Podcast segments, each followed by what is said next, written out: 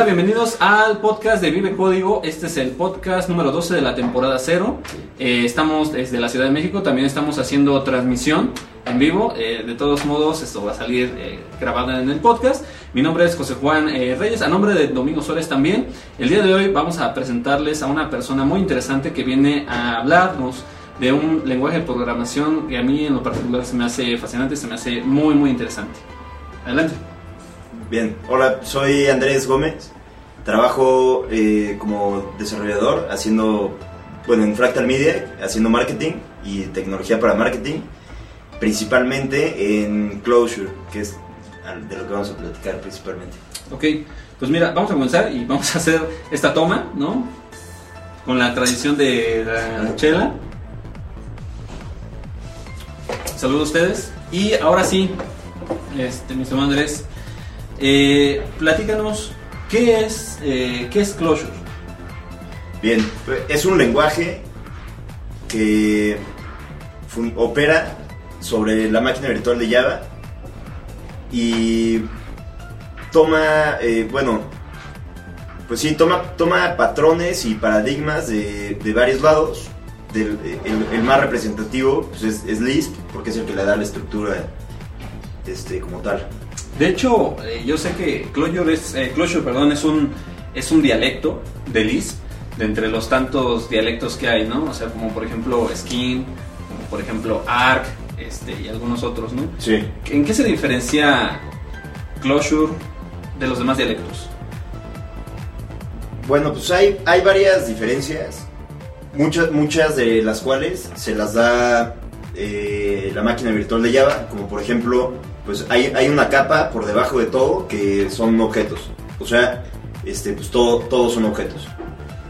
Eh, no sé, por ejemplo, otra gran diferencia que le da eh, Java precisamente es la, inter, las posibilidades de interacción con Java, es decir, pues ya sea este, ejecutando código de Java en tu, en tu código de, de Closure o, o viceversa. O sea, por ejemplo, tu, código de Java lo puedes empacar en un jar y usarlo en, tu base de código de, Java. De hecho, ahí hay algo muy interesante que también me gustaría que nos explicaras. Lisp es completamente eh, funcional, ¿no? Este, como tal, no existen objetos en Lisp, ¿no? O sea, ¿cómo, ¿cómo concebimos nosotros el hecho de que en, en Clojure, que es un dialecto de Lisp, existan objetos, porque como tal, por el mismo, por la misma naturaleza del lenguaje, ¿no? O sea, no, no, no concibo yo la forma de que diga, oye, pues cómo es que tú puedes tener objetos en un lenguaje en el cual no soporta objetos. Claro. Pues yo creo que el fundamento principalmente es el hecho de que es multiparadigma. Eh, o sea, hay muchas cosas, como, como platicábamos hace rato antes del programa, que, eh, vaya, o, sea, te, da opciones, pero no estás acotado, acotado a ellas. Como, como por ejemplo está el tema de la inmutabilidad, que, o sea, como principio de programación, pues, o sea, por default lo tienes, pero si quieres usar inmutabilidad, este, puedes recurrir a ella también. Yo creo que es, que es lo mismo. O sea, el, el, tema es que tú tienes una abstracción arriba en la cual te puedes olvidar de, de los objetos, pero si necesitas meterte como abajo de la cajuela, pues, puedes. O sea, lo que me quieres decir es de que cosas que existen actualmente en la plataforma Java, o sea, todo el conjunto de APIs y cosas que ya existen, que ya tenemos en la plataforma, las podemos usar en Clojure. Sí. O sea, completamente. Claro. De hecho, de hecho también hay muchas librerías que lo que hacen es empaquetar una librería de Java para hacerla más amigable a la hora de, programar en Clojure. Clojure. okay. Pero eso tiene eh, de alguna manera ¿Existe alguna librería eh, eh, específica para, para, algo como por ejemplo Hibernate para web, Struts para Spring MVC, digo Struts para web, Spring MVC para web y cosas al estilo o todas sus propias librerías? Pues sí, mira, hay, sí hay un gran ecosistema de librerías. Por ejemplo, o sea, en el tema web hay algunas librerías muy buenas como una que se llama Hiko, que, que es para, para parsear los templates de HTML, que, que, realmente, o sea, tú, tú al hacer tus plantillas de HTML ahí, pues ya, o sea, como que es, reduces, reduces bastante el código porque en vez de poner llaves de entrada y cerrar, y ya sabes, abrir y cerrar este, cu- usando llaves, eh, tienes, por ejemplo, un vector y, y todos los elementos que estén dentro de ese vector, después al, al, al parsearlo, pues ya lo convierte así como tu tag, tu tag de apertura y tu tag de cerradura de HTML. Es- es- bueno, ese es un ejemplo. El tema es que, oh, haz de cuenta, como que hay algunas librerías para funcionalidades pues básicas en el tema web y luego y hay, y hay varios otros frameworks que usan esas librerías para facilitarte el trabajo y también por ejemplo hay frameworks que usan otros frameworks entonces ya le agregan algunas cosillas o lo cambian así ese es como, como el tema de que es un ecosistema en donde pues, o sea hay gente que está desarrollando las cosas de, de muy al- o bueno de, de muy bajo nivel este que tú puedes usarlas directo o puedes irte a lo de, a lo de alto nivel bastante sencillo ¿Tú cómo consideras, en tu opinión, que eh, eh, tú programaste Java, ¿no? Sí. En su momento. Eh, ¿Cómo consideras que es la curva de aprendizaje para un desarrollador eh, Java el aprender Lisp? Ajá. Bien, pues mira, hay, un- hay un poco, de- o sea, hay, sí hay cierto esfuerzo, en especial en el cambio de paradigma. Ok. Porque, o sea, la manera de programar es distinta, es, es más, más fluido, pero de pronto como que tu misma... Dices, esto, lo, misma esto sí lo tenía en Java, ¿no? Ajá. Y en Ajá. como que no. Ujú. Ok.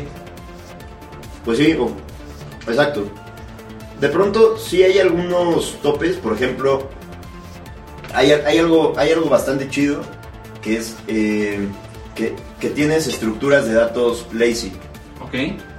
Eso significa que en, que en muchos casos, tu es- a- a- haz de cuenta, tu estructura de datos no va a tratar de hacer las operaciones que se necesitan para sacar, por ejemplo, el elemento, el décimo elemento, hasta que tú haces algo para pedirlo. Mm, Entonces, eso le da, le da buenas ventajas de eficiencia. Te permite hacer cosas muy locas, como trabajar con una secuencia infinita, de cuenta. Porque tú sabes que vas a estar trabajando nada más con este cachito, pero si para ti fue más fácil definirlo infinitamente, pues no, no pagas ese costo, que sería infinito. ah, ok, claro. Porque que serían todos los recursos de la máquina Exacto. de la memoria en su momento. Porque, de hecho, eh, yo lo, lo- hace rato platicamos un poquito del paradigma de, de Liz y de estas situaciones, ¿no?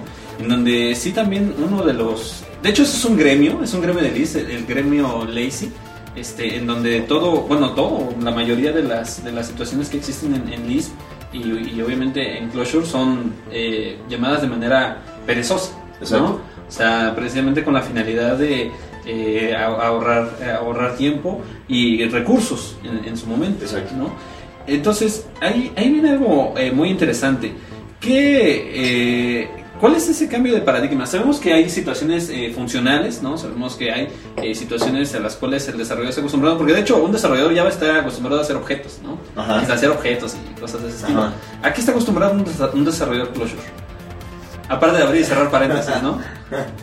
Pues, híjole. O sea, como, como que hablando de, de cómo es el Sí, proceso. sí, sí, ¿cómo desarrollas- tú Ajá. eh, en Clojure? ¿Qué es lo primero que haces? Pues mira, lo, lo primero, primero que haces es abrir una REPL.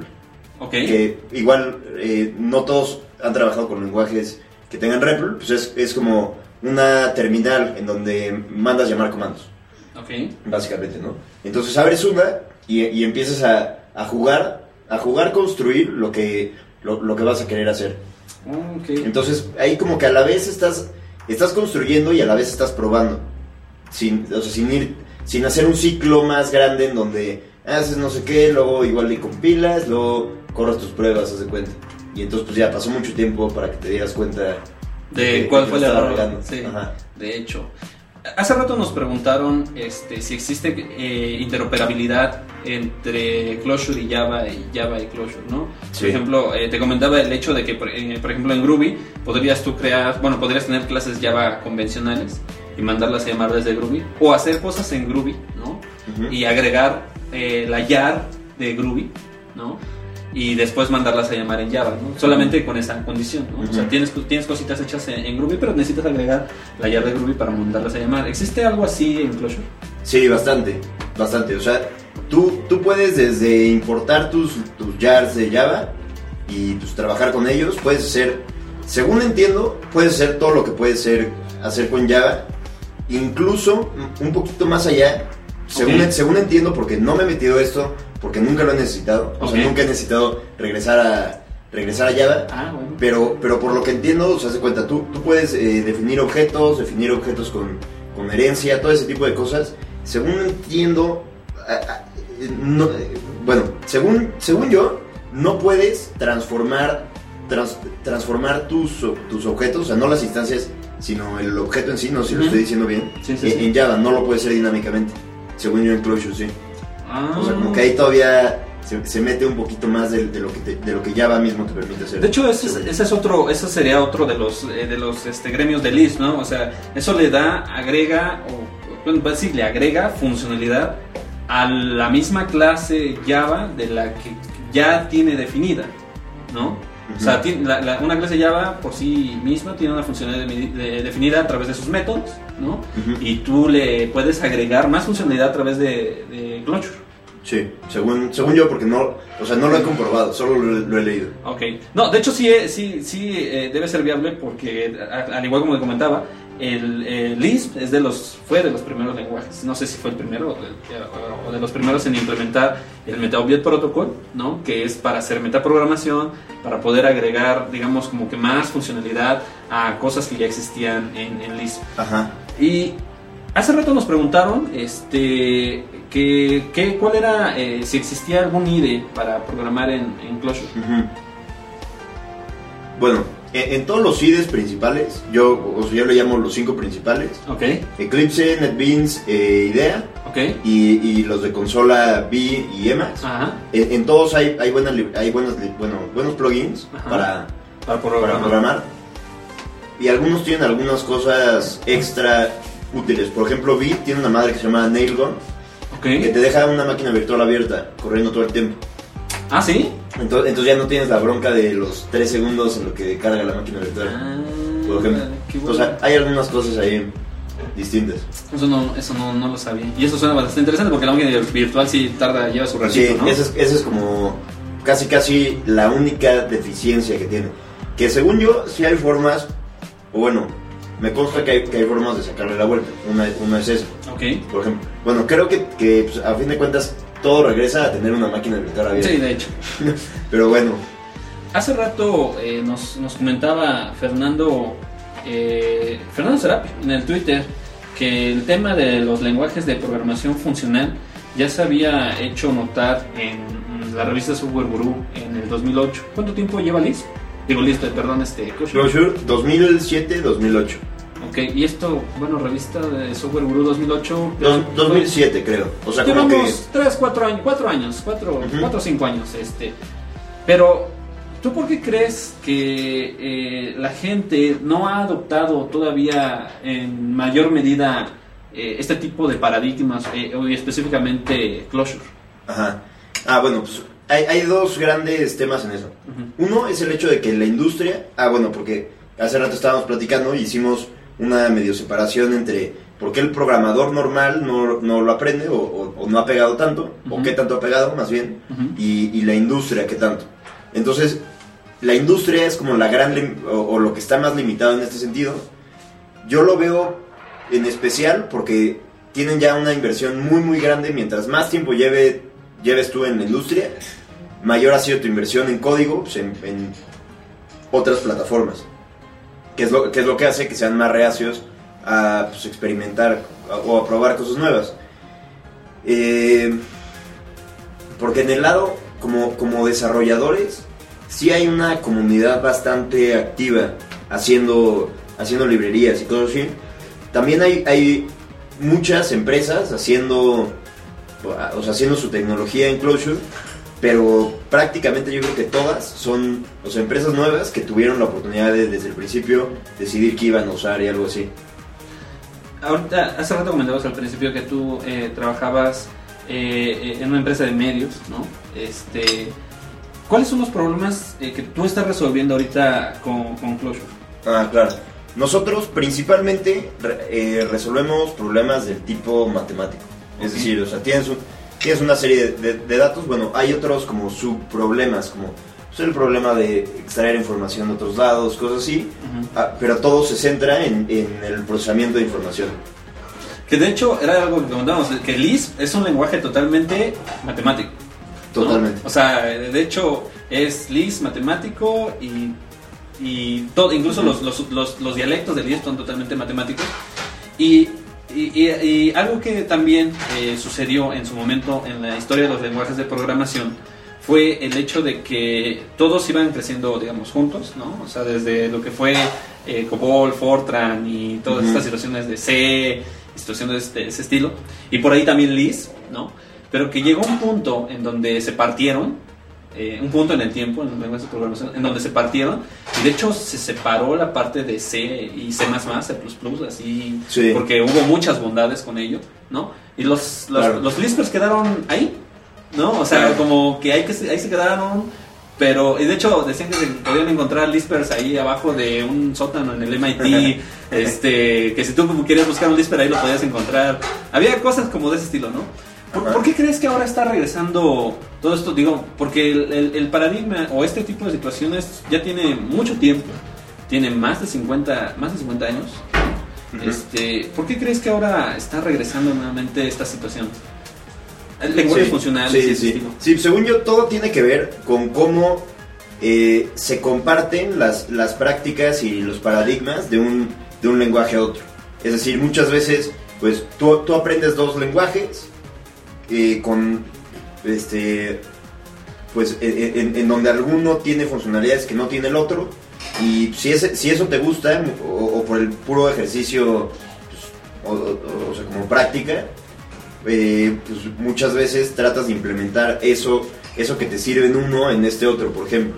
Y, y así a su vez, también, pues prácticamente siempre, yo creo, al hacer, al hacer lenguajes nuevos, pues, o sea, de entrada, de entrada es muy, muy clara eh, quién es el número uno en el que se inspiró, ¿no? Siempre.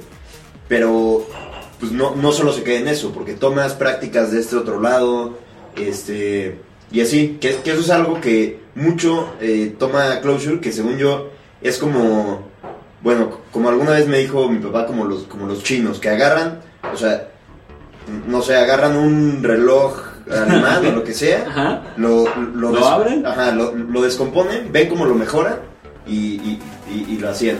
bueno, los japoneses más bien, perdón. Los chinos no son tan famosos por su, gran calidad. Pero, pero bueno, como, como que eso es algo que se ha hecho, que es, o, sea, como un ejercicio muy, muy, muy, muy cañón. De hecho, hay, una como, como lista de Amazon de, del, ¿cómo se llama? El diseñador, que se llama Rick Heike.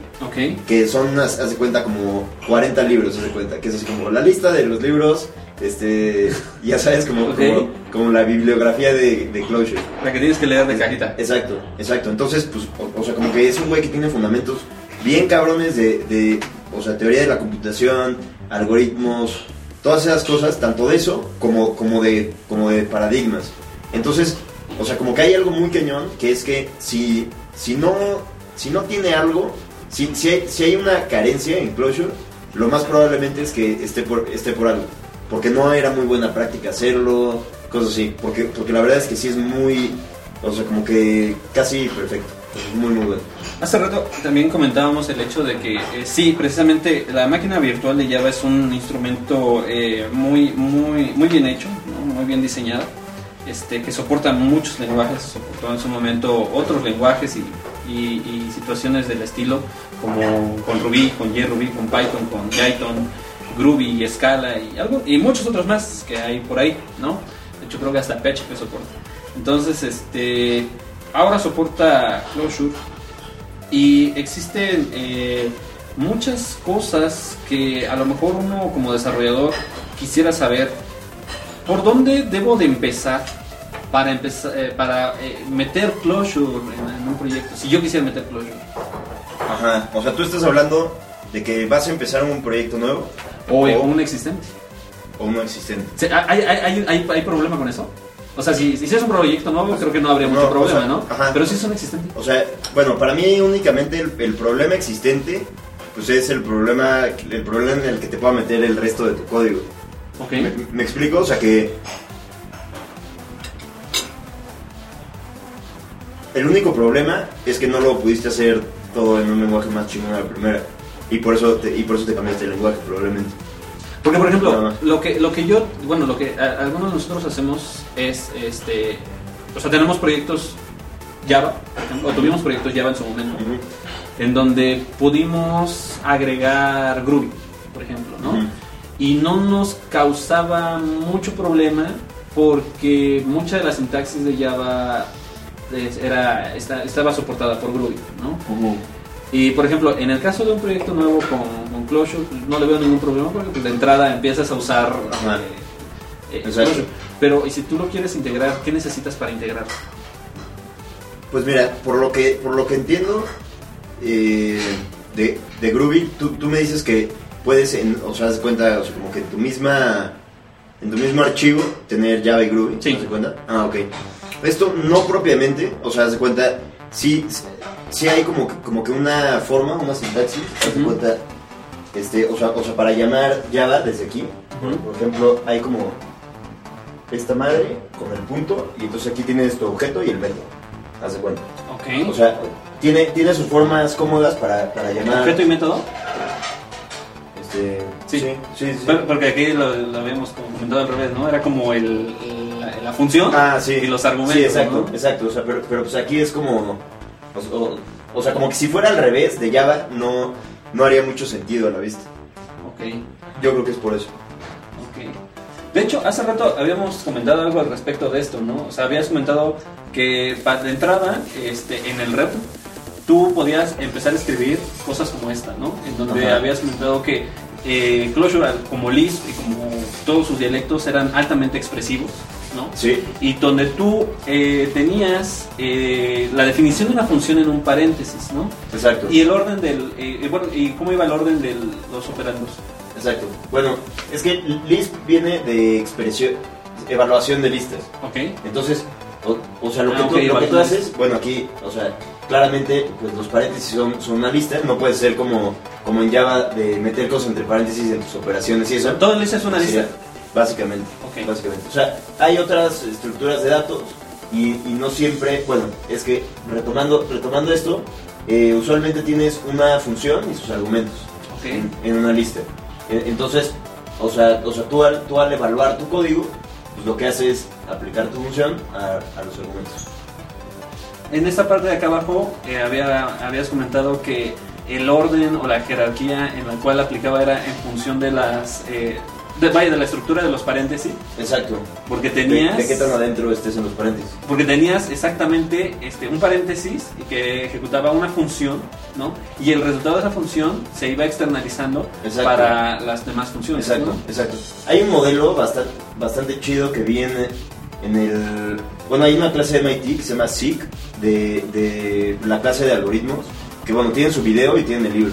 Ahí, o sea, de entrada, esa fue mi introducción a, a, Lisp. Ahí lo hacen en Skim, pero así, o sea, con ver los, los dos primeros videos de una hora cada uno, ya, o sea, ese güey te está diciendo la esencia, la esencia de esto, que a la vez, pues como que es, por lo menos desde una escuela, pues la esencia del, del cómputo mismo, ¿no? Que, que se me hace muy chingón. Ahí, no me acuerdo si es como en el segundo o en el tercer video, eh, habla el modelo de sustitución en donde das cuenta, tienes esto, pues obviamente aquí es un ejemplo muy limitado porque tienes nada más dos, hace cuenta, pero entonces pone tú, pues aquí ya sabes que 2 por 2 es igual a 4, entonces pues pone tú, tú lo borras,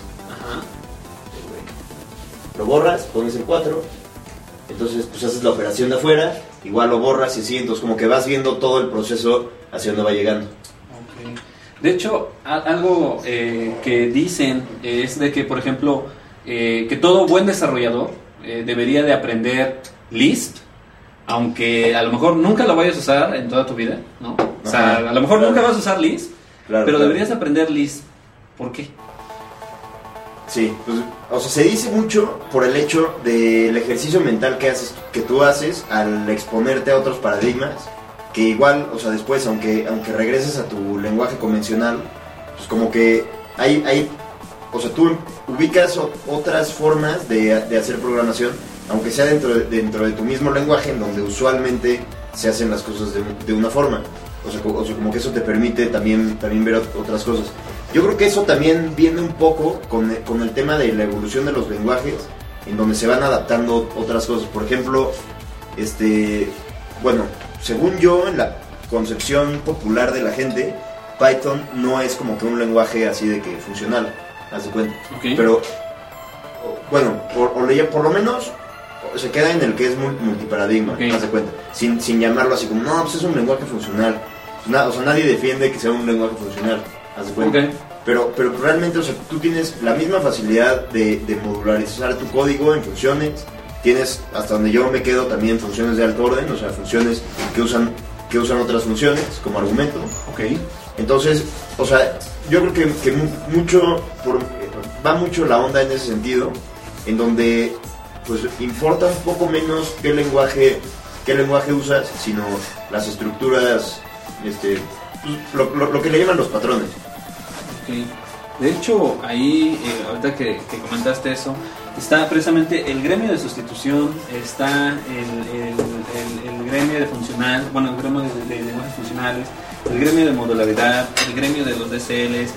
Puedes hacer, eh, con, con Lisp puedes hacer otros dialectos, con Clojure también puedes hacer otros dialectos. Mm, O, o va más enfocado a hacer funcionalidades, librerías específicas. No, sí, claro. Es que, ve, por ejemplo, mucho, es muy común que digan que cuando programas Lisp, estás extendiendo Lisp.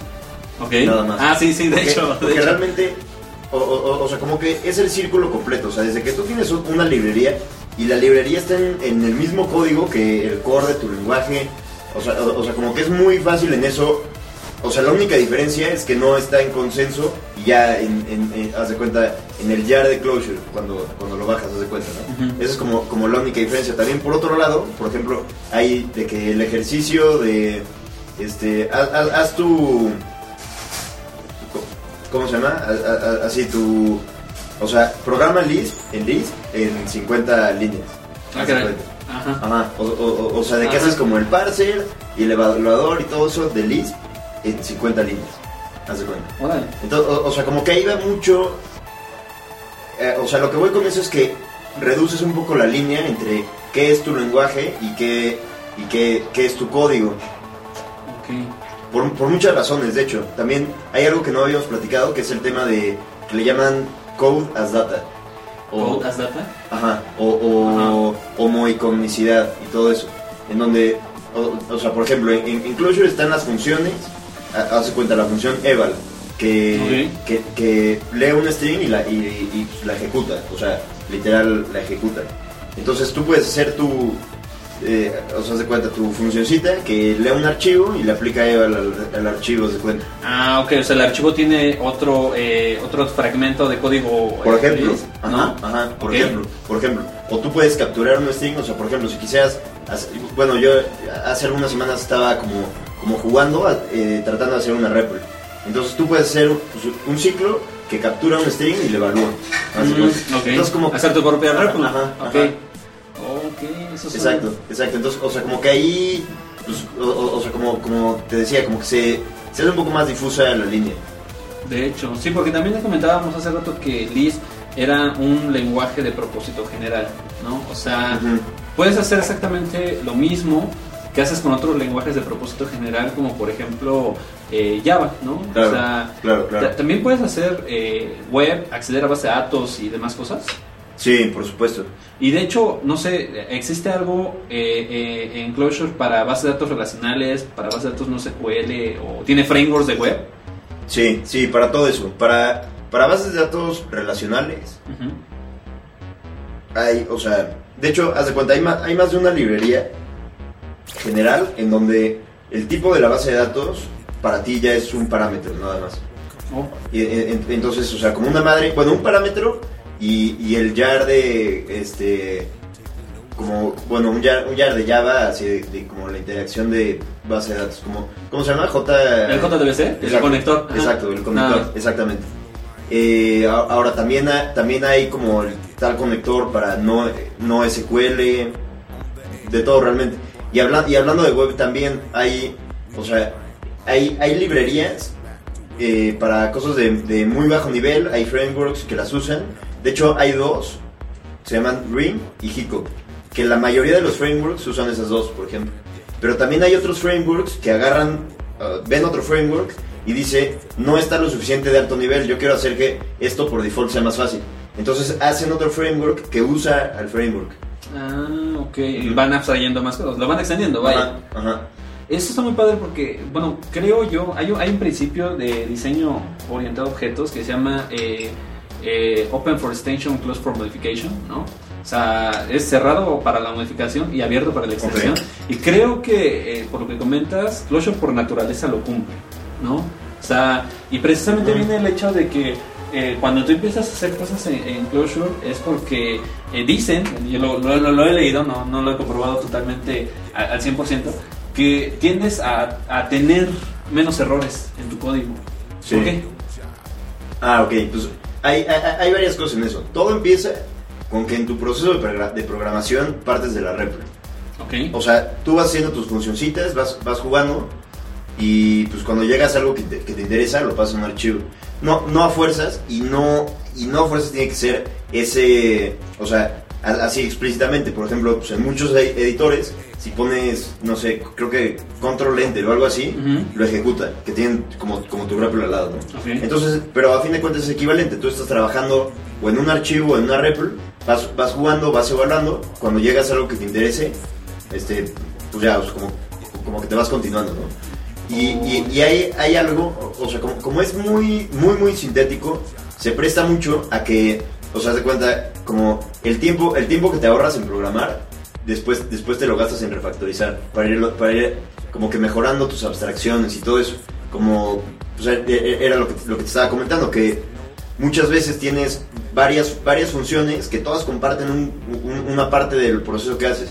O, bueno, yo creo que es, que es muy normal, o sea, estás programando y, ves que, todo lo que estás haciendo, dices, oye, esto, o sea, debería estar, debería estar, hacer una, estar haciendo una función para, hacer este cacho de, de todas mis funciones.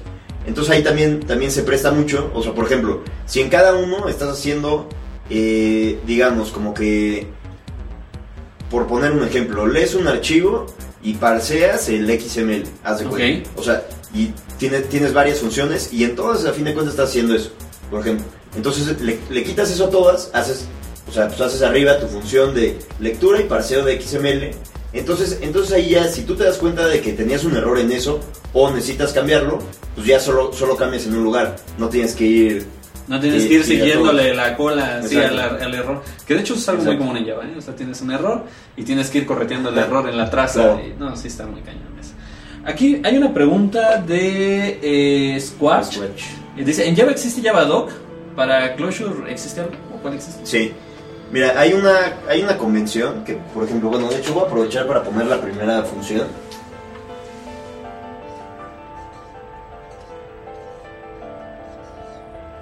Eh, Def. Sí, defn. Esto no es propiamente una función. O sea, prácticamente siempre tienes, tienes este tema, donde es una función y sus argumentos. Aparte de eso, están los macros, que son similar, similares a las funciones, y otra, y otra madre que se llama Special Forms, que es cuando la funcionalidad no se podía meter como función, lo, lo haces como, bueno, el, el, que desarrolló el sistema lo hace como Special Form. Por, ejemplo, es una Special Form, es el if, bueno, ya ni para, ni para qué lo ponía, porque, por ejemplo, si lo trataras de hacer como función, por el modelo de sustitución, pues va, va, sustituyendo todo lo de adentro. Y, y, y, cuando tienes un if, quieres que si no se cumple el if, no, no, no haga lo que está... no de este lado. Porque puedes tener efectos secundarios. Okay. Eso, es, bueno, entonces, entonces, solo para retomar eso, de hecho me acabo de equivocar, esto es un macro, pero en alguna parte de adentro del proceso también hay una special form. Entonces, por ejemplo, entonces bueno, para responder la pregunta, tú tienes tu función, por ejemplo, cuadrado, que le vas a sacar el cuadrado. O sea, aquí estás poniendo, pues, obviamente, el nombre de la función. Y después, aquí hay una cosa opcional, que es un string. Que esto es pues, precisamente la documentación. Ah, no la tienes que poner a huevo. Ajá, no la tienes que poner a huevo, pero saca, bueno, el cuadrado, haz de cuenta. Entonces luego tienes, solo para concluir, un vector. ¿De argumentos? Los vectores son, son, son estos, los cuadrados, con argumentos y la función como tal. Y cierras. Ajá. Y entonces, por ejemplo, este, hay, hay, como que hay dos formas principales de acceder a la documentación. La más dinámica es si usas la función doc, cuadrado. Entonces te regresa algo de información útil, como el número de argumentos y eso, incluyendo esta madre. Ah, ok. No, pues Bastante chido. Y también, también, por ejemplo, hay una hay una librería bastante útil que te genera este HTMLs de tu documentación a partir de eso también.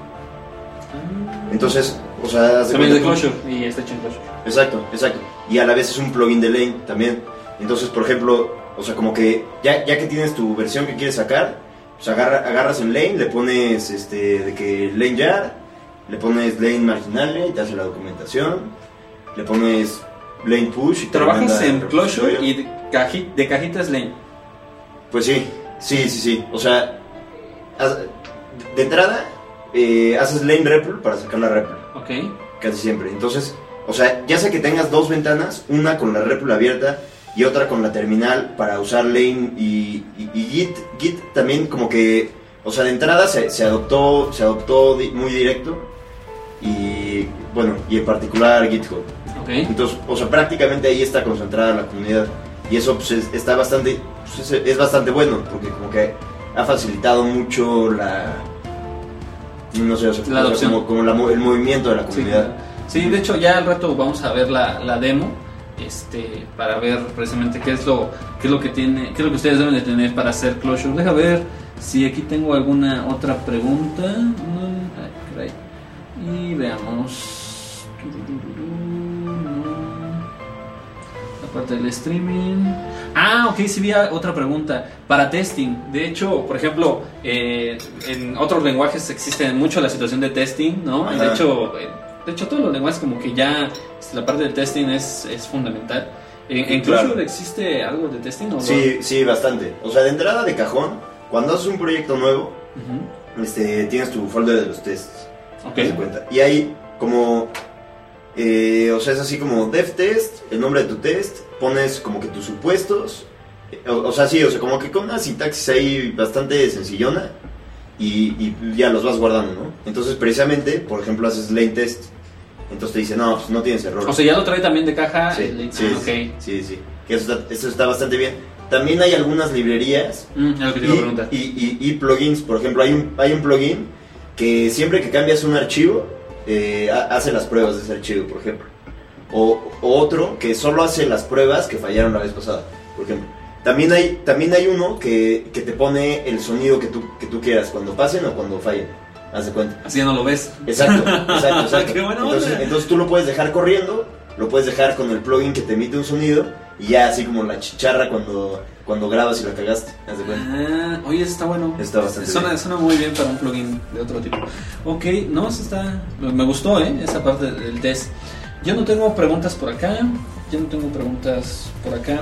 Si eh, yo quisiera eh, meterle a, a, Liz, este, ¿hay, ¿hay alguna referencia que tú me recomiendes para entrar? Ah, sí, claro. O sea, Mira, podría, podría decir como algún tutorial, tutorial, tutorial de closure, pero lo, o sea, lo más, más, más, porque es, o sea, son como dos horas de tu vida en los cuales ya capturas este, con la mejor persona que lo puede decir.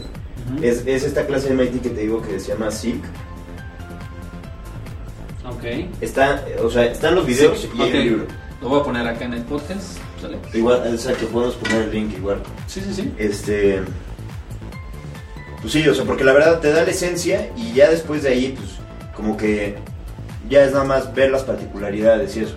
Que también tiene lo suyo. O sea, no te, no te voy a decir que en un día pues ya te puede rifar, ¿no? No, pues no. Pero, pero bueno, sí, sí es un gran cambio. En esto.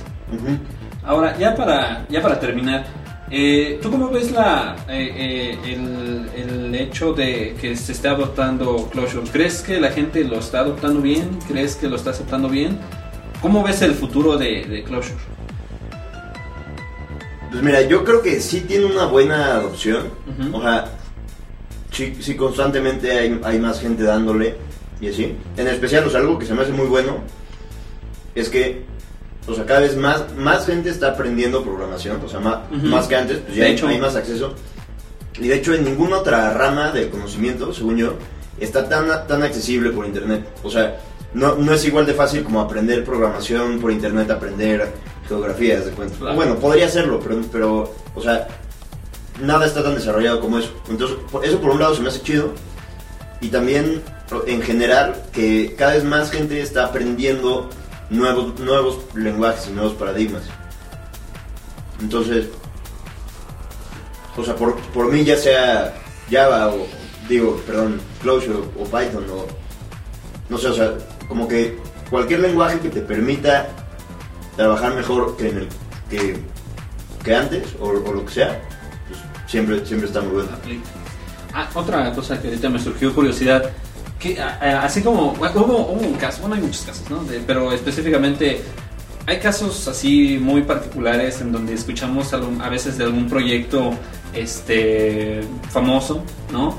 Que está usando cierto stack de tecnologías Ajá. y entre ese stack incluye cierto lenguajito, ¿no? Por ahí, como por ejemplo, este Twitter, que usa Scala, ¿no? Por ejemplo, Foursquare, que usa Scala, Ajá. y inclusive algunas, este, entre ellos algunas bases de datos no SQL, y así como algunos otros, otros lenguajes en, en- en Java o en Groovy.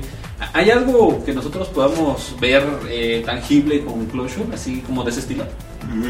Mira, yo creo que la cosa más famosa o Ajá. más o menos famosa que hay es una, una empresa que de hecho eran tres ingenieros, todos lo hacían en Clojure y los compró Twitter. Ah, caray, ajá. Creo que son los creo que son los más famosos. Este, o sea, todo lo que hacían ellos era básicamente todo en Clojure. Ajá.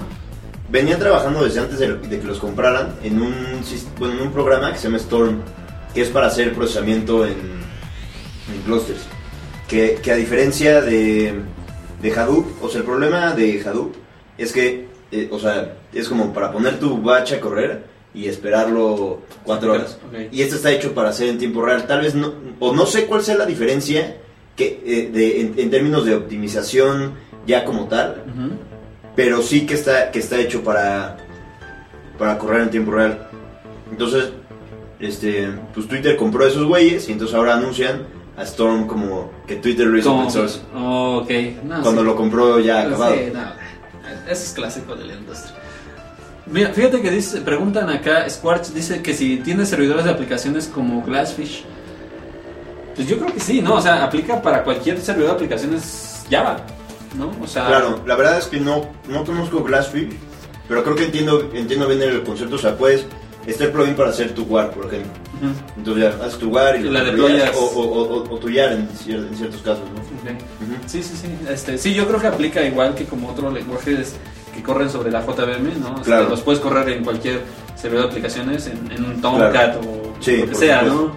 Sí, Claro. siempre y cuando lo, lo soporte. Y esté la dependencia dentro. Sale pues, pues vamos a la parte de la demo del código. ¿Algo más que quieras agregar Bien, pues igual y ya seguimos platicando aquí en el demo. en el demo? Vale, pues antes de irnos, eh, me gustaría hacerte un pequeño presente que le hacemos siempre a todos los invitados. De hecho, está por acá, ¿no? Son un par de, de playeras, ¿no? Y por eso, esta es la, la playera del patrocinador, ¿no? Es- Es algo bastante interesante. Y esta playera que eh, nos gusta mucho precisamente porque habla del hecho de que nosotros tengamos eh, la necesidad de aprender otras cosas, de otros lenguajes, Órale. de otros paradigmas. Artesanos de Software, que también es una comunidad que tenemos, eh, en la cual hablamos de situaciones de ese estilo. No, pues. Gracias por haber venido y neta, esta charla fue bastante enriquecedora. Todo esto es muy interesante, toda esta situación, este, a mí me gustan mucho las matemáticas y esto me, me llama bastante la atención, es algo bastante Claro. interesante. Ah, solo me gustaría agregar. Ah, sí, eh, dale. En, en Twitter, arroba, eh, Cloyu- bueno, arroba cloyur-méxico es la línea de atención y respuesta y ayuda. Ok. ¿Hay alguna lista de correo o algo así? Eh, pues todavía no, eh, bueno, o más bien, ni digo todavía no, porque tal vez nunca, nunca la vaya a ver. Yo creo que más bien este, en los grupos de, de Google. Está, el, está el, de, el de Closure Hispano, que pues ahí, o sea, como para todas las generales, y existe la de Closure México, que mm, solo, se, o sea, solo está puesta en el caso de que vaya para organizar cosas. Ok. Y eso, o sea, pero para todo el tema de dudas y eso, este, Closure Hispano es la mejor. Y también, este, de hecho, la, la comunidad es, es muy chida y, y siempre está en, en IRC, en Freenet, sí, freenet.net, Ujú. en el canal Closure En el canal de también. Y siempre, o sea, siempre hay gente que te ayuda. Ok, sí, de hecho, ahí está la recomendación. Entonces- Sigan a, a Closure México, Closure-México, lo vamos a poner para que ustedes este, tengan la referencia. También lo vamos a poner en el post. Sale pues, pues ah, no hay preguntas por acá, déjame ver si no hay preguntas por acá. Vientos. Pues, mi estimado, muchas gracias. Y este fue el podcast de la temporada 0, el episodio número 12. Gracias por habernos visto. Y, ah, 12, 13, perdón, sí, 13, gracias. Este, gracias por habernos visto. No, eh, no se vayan, sigue la demo de Closure. Y ahora sí, hasta luego.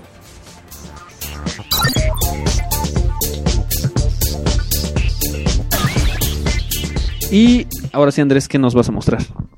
Bien, pues ahora que estamos en la parte del demo, quiero aprovechar para hacer, pues bueno, o sea, el demo va a ser como un recorrido muy básico de, pues más o menos simplificadamente un poco el, el proceso de trabajo y eso. Eh, y quiero, este, bueno, aprovechar este demo para compartir una, pues es como un, un patrón de diseño más o menos que me compartió el Jarm. Que, bueno, le llamamos, o se le llama Taco Bell Programming. Que, que surge de, de, usar todo lo que se pueda de Unix antes de, antes de tu programar. Es, es decir, o sea, como, como el ejemplo de, o sea, de cuenta, ¿por qué, ¿por qué programar tu propio grep si puedes usar grep? Haz de cuenta, ¿no? Entonces, o sea, bueno, pues es, e, e, es, esa tendencia de, de quitarle a tu programa, este, pues, o sea, cosas que ya, que ya hace un programa, lo cual pues convierte, o, bueno, pasa como que la parte del programador convencional que está haciendo esto, pues como a simplemente, o sea, hacer como el chicle que, que trabaja este, pues ya con, con otros programas de, de, Unix. ¿No? Entonces, entonces bueno, o sea, el, el, punto de esto, y como platicábamos un ratillo, de, de pues, todo este tema de los patrones y eso, pues es que, o sea, realmente la idea es que sean cosas que se pueden, que tú puedes aplicar a, a tu lenguaje, ¿no? Este, sea, sea cual sea este. Entonces, pues, por eso se me hizo como que lo más práctico, introducir un poco, un poco de ideas aquí a la gente eh, en cuanto a esto y pues aprovechando para hacer un pequeño, un pequeño demo. Entonces, entonces bueno, en, en este caso eh, nosotros estamos trabajando en una librería que se llama CJ. O sea, CJ es como de, así, o sea, como una contracción de, de. Entonces, o sea, bueno, la idea originalmente de esta librería es como medio laboratorio de, de puras cosas en donde puedan reducir el, trabajo del programador. En este caso, pues como que ya creció un poco este lado, entonces, pues bueno, no, no hay que confiarse de que esté en la librería CJ, porque seguro lo vamos a quitar. Voy a, aprovechar, bueno, aquí mismo poner el, la ruta, por quien lo, quiera ver, porque, este, pues aparte está, está interesante, igual estaría bien ahorita al final del, del demo echarle un pequeño ojo al código porque sí, sí está algo interesante.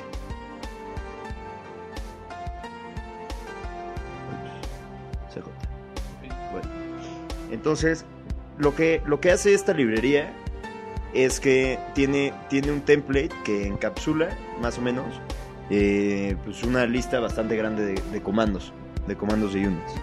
Entonces, por ejemplo, podemos hacer aquí, ver en qué folder estamos tiene, algunas cosas interesantes. Eh, una, una, de ellas es que te convierte el output a una, a una lista, en donde cada, cada línea distinta es un elemento distinto de la lista, como ls, por ejemplo. Te da, te da ya una lista con todos los elementos. Hay, hay otra cosa chida en, Closure que se llaman macros, perdón, este, metadatos. Bueno, son metadatos. Entonces tú tienes tu forma de, de meterle metadatos a los objetos y la forma de sacarlos es usando la función meta. Entonces lo que hace esta librería es que te mete como... Ups. No, no estoy trabajando... Bueno, no abrí la última versión. Pero bueno, en teoría aquí, aquí saldría, saldría un mapa con el estándar error, el estándar out Entonces pues ya como que... Este, pues cosas así, cosas chidas.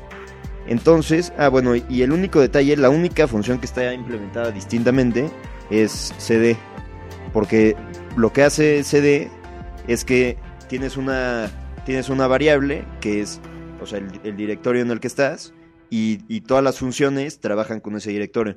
Porque si, si usara este, simplemente como el CD normal, pues, o, sea, lo que pasa es que no, o sea, no es como si fuera una terminal en donde si haces CD por, por ti mismo, te quedas en el otro folder. Entonces se, se perdería la ruta en la que estás. Pero bueno, en este caso, por ejemplo, hacemos CD, entonces volvemos a hacer LS. Eh, perdón.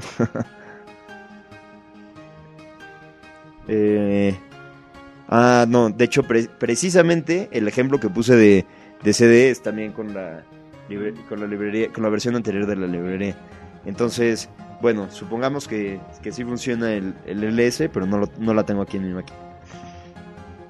Entonces, eh, bueno, ahorita, ahorita, estamos en la REPL, me, voy a salir de la REPL, regresamos a la, a la consola, perdón. Este, entonces pues, vamos a hacer una pequeña exploración entre, entre lane y closure. Al hacer lane ves todos los comandos que te permite y cuando agregas plugins, agregar un plugin es simplemente agregar un jar al folder de tus plugins. Este, pues aquí, aquí hay varias funciones. Bueno, como está muy grande la resolución, se ven como millones. Pero aquí, aquí hay varias funciones que pues vienen, vienen por defecto en, acá en Lane y, algunas que nosotros agregamos. ¿Cuál? Ah, sí, sí, exacto, exacto, para, para, para desplegar a Maven. Entonces, bueno, usualmente el flujo empieza con Lane New. Este, supongamos que vamos a hacer un proyecto Vive Código.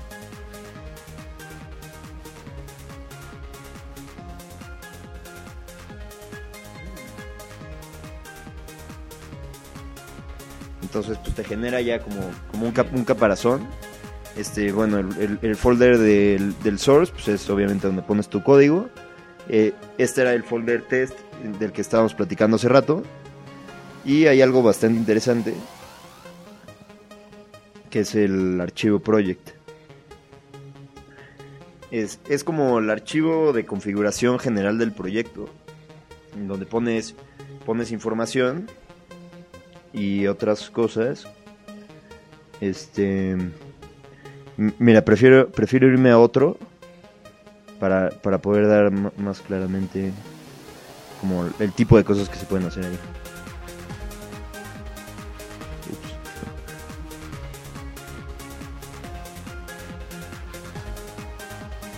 Bueno, este también está muy sencillo, ahorita nos vamos a otro que tenga más cosas. Pero, pues, aquí estamos definiendo, definiendo el main entonces, cuando tú tienes un main definido, tanto cuando abres la, REPL te este, carga ese namespace, como cuando haces el jar, busca, busca en el main que aquí indicaste la función main también. Entonces, como que tiene, tiene varias cosas así. Este, tú, tú pones aquí este un eh, bueno dentro del vector de las dependencias vas, vas poniendo tus dependencias con me parece que es el formato estándar de Maven este, y, de hecho, cuando, entonces por ejemplo, aquí tú haces, cuando haces lane deps, se fija, se fija en esas dependencias, busca en el repositorio central de Maven, busca en un, bueno, en un servicio que se llama Cloyars, en donde usualmente, este, ajá, ajá, bueno, la gente despliega sus jars, entonces eso, eso hace que tú, ponle tú, o sea, hagas como lane y una madre, entonces lo sube a Cloyars entonces, entonces ya las librerías de Closure las puedes, este, las puedes meter como dependencia así de fácil y haces lane deps. Y bueno, aparte de eso, tú puedes, tú puedes, este, meterle aquí tus repositorios también. Entonces también busquen tus repositorios. Y otra, bueno, y, una otra cosa es que cuando pones dependencias en las dev dependencies, este, solo las descarga cuando estás desarrollando. Si haces tu verjar, este, bueno, si haces tu, tu ya no, ya no las mete. Entonces está bueno. Este, me voy a ir a otro que tenga un poco más de, de dependencia. Bueno, más, bien, más bien de cosas en el proyecto. Para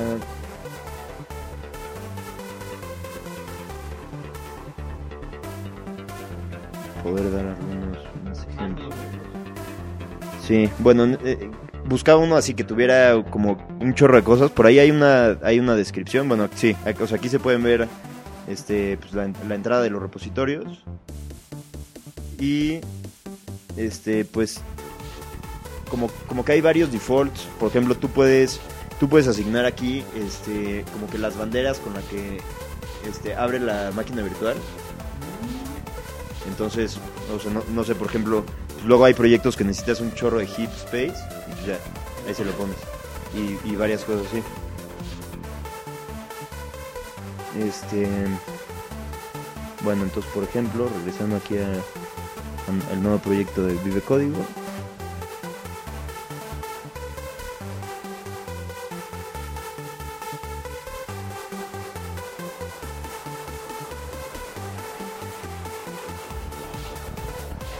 Este, bueno, pues esto es lo que nos generó el la plantilla. Pero, por ejemplo, pues hagamos uno que sea mm, en donde vamos a permitir que haya este dos, dos aridades distintos, dos, dos números distintos de, de argumento. Si es sin argumento, pues va a decir que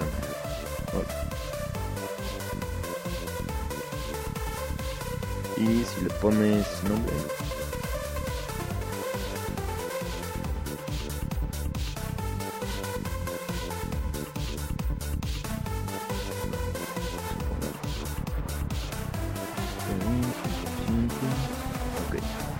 Entonces, eh, bueno, voy a hacer aquí también una función main.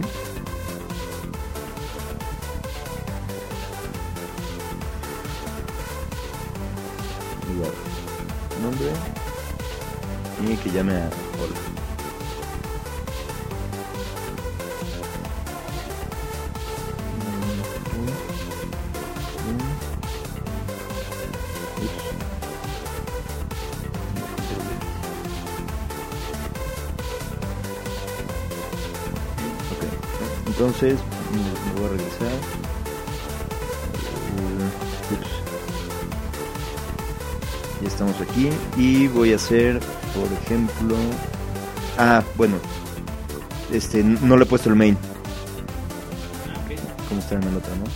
Pero entonces aquí hacemos lo mismo.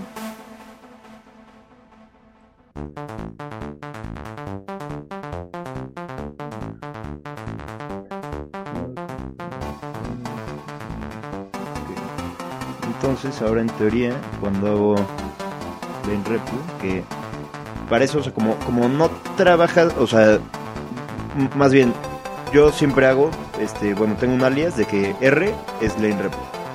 Y algunos sí. Entonces, ajá. Entonces, entonces ve, cuando, cuando es un proyecto nuevo o no tiene dependencias, las descarga. Ups. Em, bueno, me equivoqué.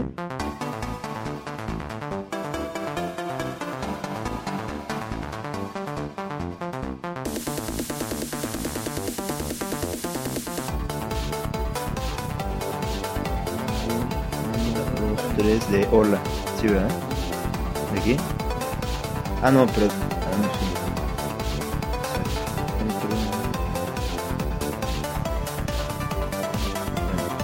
Entonces regresamos aquí y vamos a abrir la réplica.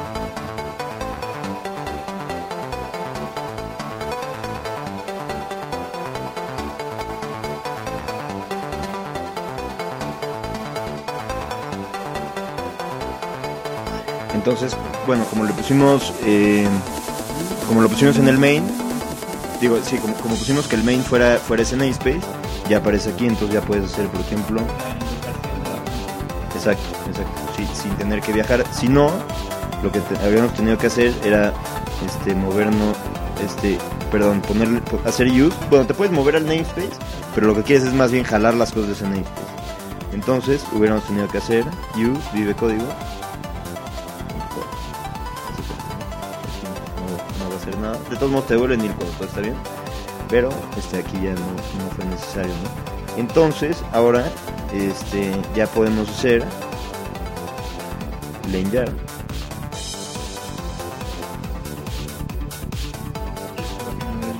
Exacto.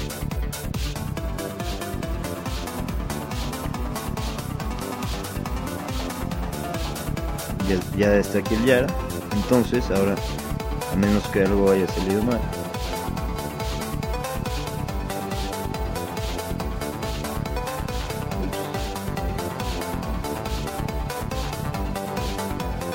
Mm, bueno, no, no sé qué mal, la verdad.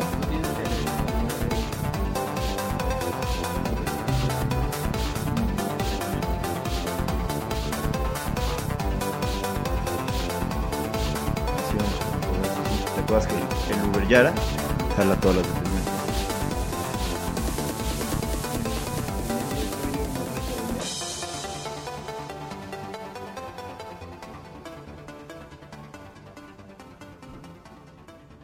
Mm, No, la verdad, algo estoy haciendo mal. Ah, creo que tenía que poner. Le había puesto que necesitaba un argumento a fuerzas. Mm. Espero que sea eso, para poder hacer el ejemplo bien. Bueno, no, no fue así. Usualmente, este, bueno, ese es como la, el, el- el método, en, como haces tu YAR y ya puedes trabajar con él.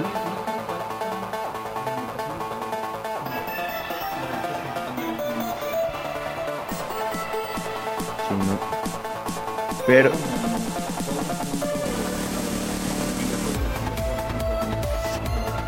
según yo no, según yo no. Pero bueno, también aprovecho para también, o sea, sin, sin tener que usar el Yara, hay una marca que se llama Lane Run M. Ah, bueno, de hecho, este, cuando haces Lane Run, eh, ejecuta tu, main. Y si haces Lane Run menos M, ya eh, haz de cuenta de que el namespace y la función puedes ejecutar desde afuera cualquier función. Entonces voy a aprovechar de entrada para probar el main.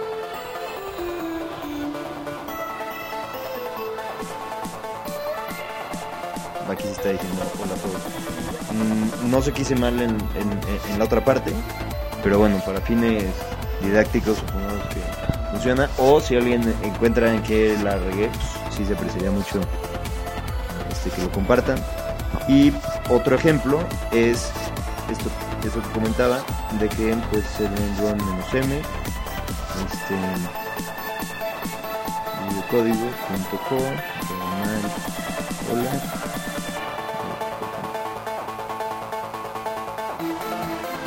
Aquí, no, aquí ya no estoy llamando al main, estamos llamando a, la función.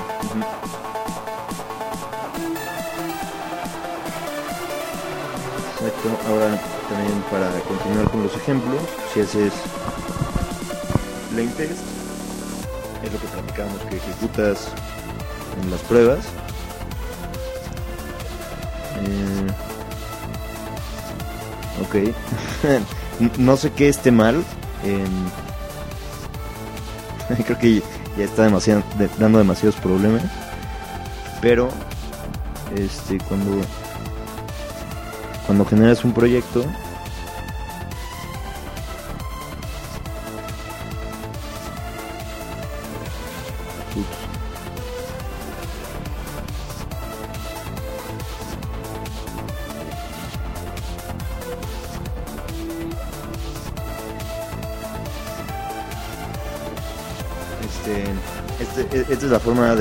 de la que, platicábamos, como haces tus, tus pruebas. Sí, creo que es un creo que es un macro de hecho. Pero pero bueno, tú haces dev test, le pones el, el nombre a tu a tu test como como referencia nada más.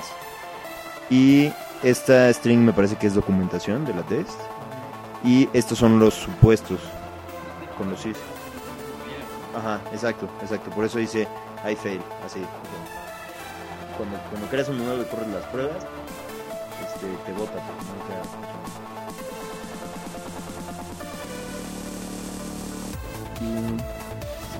este, de, utilidad general sobre el main, por ejemplo.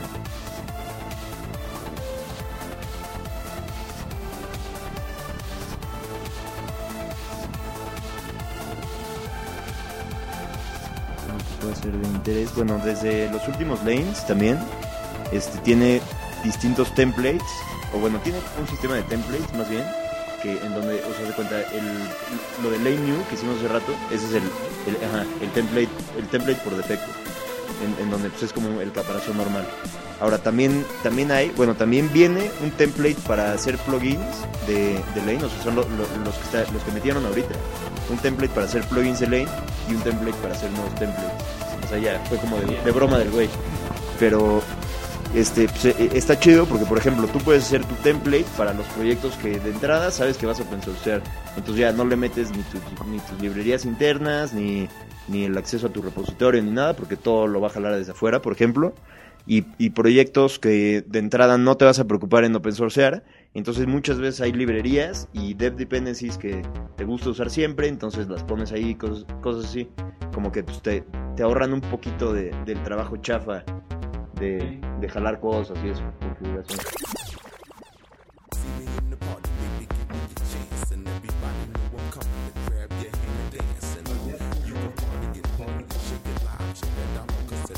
Exacto, ¿en cuál está? En Push. Exacto, bueno, este es un plugin. Igual, bueno, igual que los plugins que puedes jalar en un jar, los templates también los puedes meter en un jar. Todo, ¿no? Entonces, este, pues sí, es, es, un, es un plugin de Cloyars, ya tiene, bueno, previamente tú tienes que haberle subido tu llave pública. Entonces, este, pues te conectas y, subes el jar. Y, y, tiene, tiene, y atrás es como un repositorio de Maven también.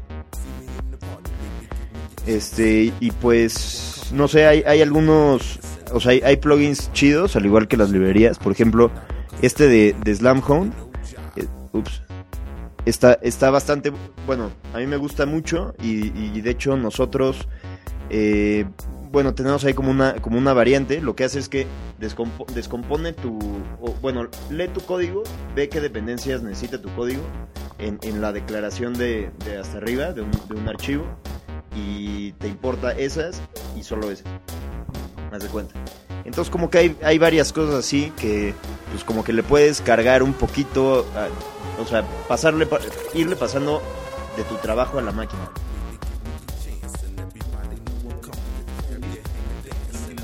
Exacto, exacto, exacto. Entonces como que ahí, este, pues, en parte una, una sugerencia es que por ejemplo tú, puedes hacer un alias que sea lane bueno, un script hace cuenta que haga las tests, si pasa todas, haga, haga lane slamhound para todos, luego, luego haga el jar, luego genere la documentación, luego lo suba a Cloyars también, ya sabes, entonces, entonces pues ya, o sea, como que solo un comando y, y, hace, todo. Ajá. ¿Algo más que nos quieras mostrar?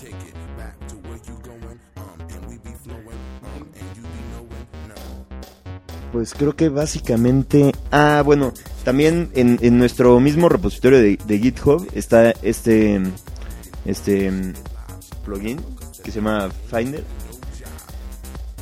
Eh, a, ver si lo tengo en esta máquina. Ups, Lane Finder.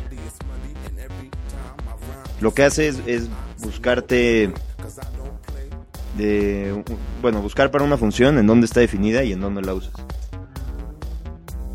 Entonces, bueno, este es un scriptcito, realmente un programa muy pequeño, pero es, es, una muy buena utilidad. Ajá, exacto. Y, y, en parte, pues, porque aquí es, estuvo muy fácil parsear los archivos y, y, eso, porque en realidad, o sea, tienes bueno, igual creo que se podría extender muy fácil a, cualquier otro lenguaje. Eh, no sé, pues es, nada más como una idea, por si a alguien se le ocurre pasarlo a, poder este, sacar, bueno, procesar otros lenguajes o cosas así. ¿Algo más que quieras mostrarnos? Pues es todo, creo. pues. Pues estuvo bastante buena, ¿eh? me gustó la parte de, de la integración, esa estuvo estuvo bastante, bastante bueno. Eh, pues nada, pues muchas gracias Andrés, estuvo bastante, bastante interesante esto, me, gustó, se ve muy prometedor, este, con, con algunos conceptos que ya traemos de, de Liz. Y ahora al ver esto, como que todo, todo aterriza. Sí, muy padre. Entonces, pues nada, muchas gracias por habernos visto. Este fue el podcast eh, de la temporada 0, el episodio número 13. Gracias y hasta luego.